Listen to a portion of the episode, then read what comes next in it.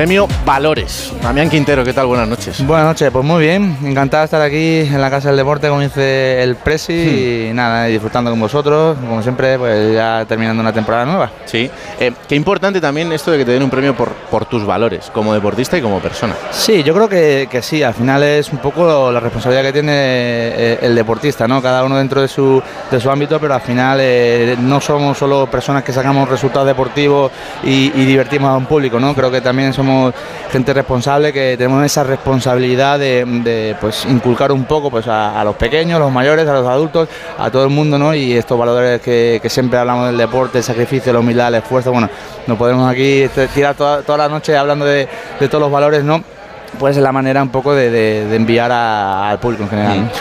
El karate siempre ha sido un deporte que en, este país pues, ha tenido su aceptación y gente que lo practicaba, pero al final tener grandes referentes es lo que te hace que trascienda y que de repente un niño pues quiera dedicarse a esto, una niña.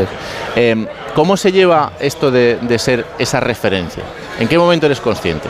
Bueno, yo creo que, mm, a ver, realmente cuando uno ya pues, se hace un poco más visible, ¿no? Eh, hablando en términos de comunicación, de medios de comunicación, ¿no? Ya un poco sales al escaparate mediático y ahí coges esa responsabilidad que te comentaba antes, ¿no? De ser el referente y bueno, y tener que hacer las cosas pues permanentemente bien, porque al final eres un ejemplo para estos niños y niñas que, que bueno, que eh, como yo, embajador de karate, pues eh, en su momento empecé mirando hacia arriba a otros, ¿no? Y ahora son los, los niños que te vienen a ti, ¿no? Claro.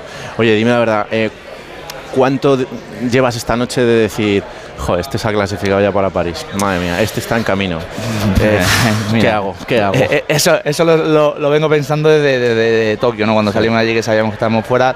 La verdad que es una pena, ¿no? Es, envidia sana, ¿no? Por supuesto que aquí hay mucho compañerismo en todos los deportes, ¿no? Pero es un poco envidia sana porque está tan cerca. encima yo sigo en activo, con muy buenos resultados deportivos. Este año 2023 ha sido fantástico. Entonces mm. diría que estaría en la pomada en la lucha por medalla otra vez en París, ¿no? Pero bueno es lo que hay, eh, hay que coger otros caminos, ¿no? Y bueno, eso es lo que estamos haciendo ahora. ¿Se llega a entender la decisión del COI o no? no? por supuesto no no la entiendo ni la entenderé ni, ni, entiendo por qué ahora por ejemplo a Breakdance le pasa lo mismo no entra en París y sale en Los Ángeles donde han debutado y han salido. Es decir mm, al final qué determinación se toma para que un, un deporte entre o no que, que, tenga el share televisivo alto que tenga mucho mucho impulso que haya equidad que, que no, no, no, no, lo entiendo. Entonces un deporte como el karate yo creo que, que debería estar. En Tokio obviamente pues eh, se salió porque es la cuna del karate no pero creo que somos muchos los que lo practicamos a nivel mundial y es un deporte que tampoco conlleva una infraestructura grandísima, como puede ser, yo que sé, un ejemplo del béisbol, el cricket, esto que ya se mm. está hablando de, que,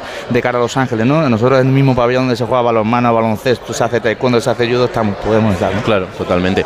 Eh, lo decías tú antes, 2023 ha sido un año fantástico, terminaba con esa plata en el, en el Mundial yo solo leo titulares de cuándo se retira Damián Quintero. Yo digo, joder, pero vamos a dejarle, si es que está genial.